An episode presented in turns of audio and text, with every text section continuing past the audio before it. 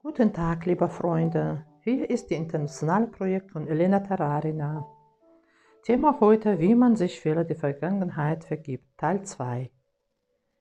Ich grüße Sie auf den Wellen von Weißer Radio. Ein Notizblock, ein Stift zum Schreiben und ein bisschen Zeit für das Wichtige und Wertvolle. Weißer Radio, höre Sie auf die Stimme. Wir setzen mit Ihnen das Thema, wie Sie sich die Fehler der Vergangenheit verzeihen fort.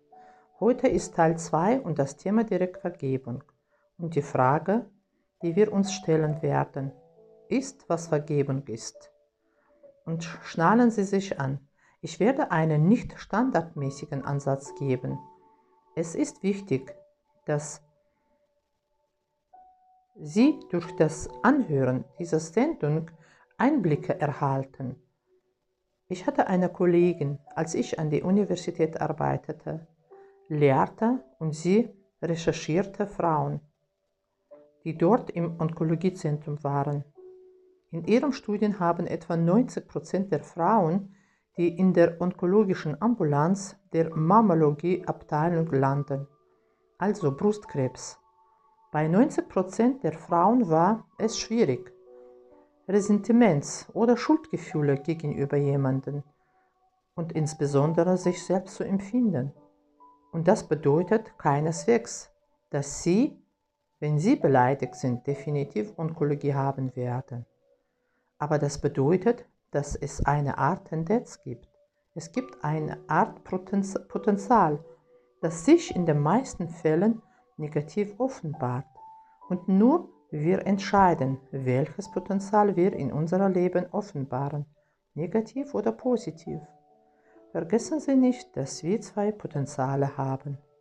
Vergebung ist immer Manipulation, denn wenn ich mich entscheide, beleidigt zu sein, dann bin ich nur beleidigt, um vergeben zu spielen. Das heißt, ich bin auf einen Baum geklettert und hier sitze ich auf diesem Baum und nehme Anstoß.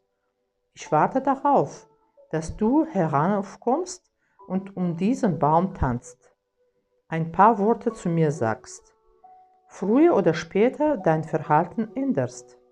Aber ich werde trotzdem eines Tages von diesem Baum reißen. Wenn ich also auf diesen Baum klettere und sehr gut verstehe, dass ich früher oder später von diesem Baum absteigen werde, dann stellt sich eine logische Frage. Warum klettere ich dort?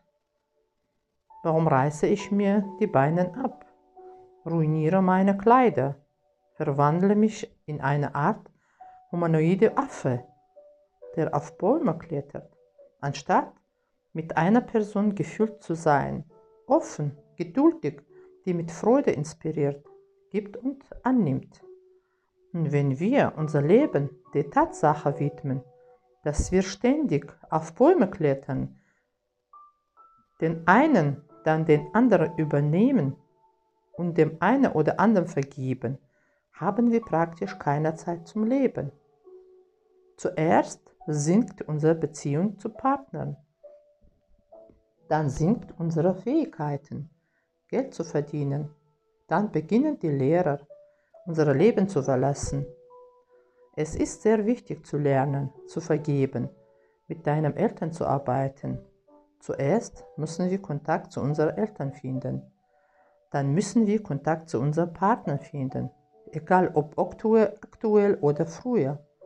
Und erst danach, wenn wir zuerst mal zwei Etappen durchlaufen, haben wir die Möglichkeit, mit unserer Lehrerin in Kontakt zu treten. Sonst ist nichts unmöglich denn Liebe vergibt nicht.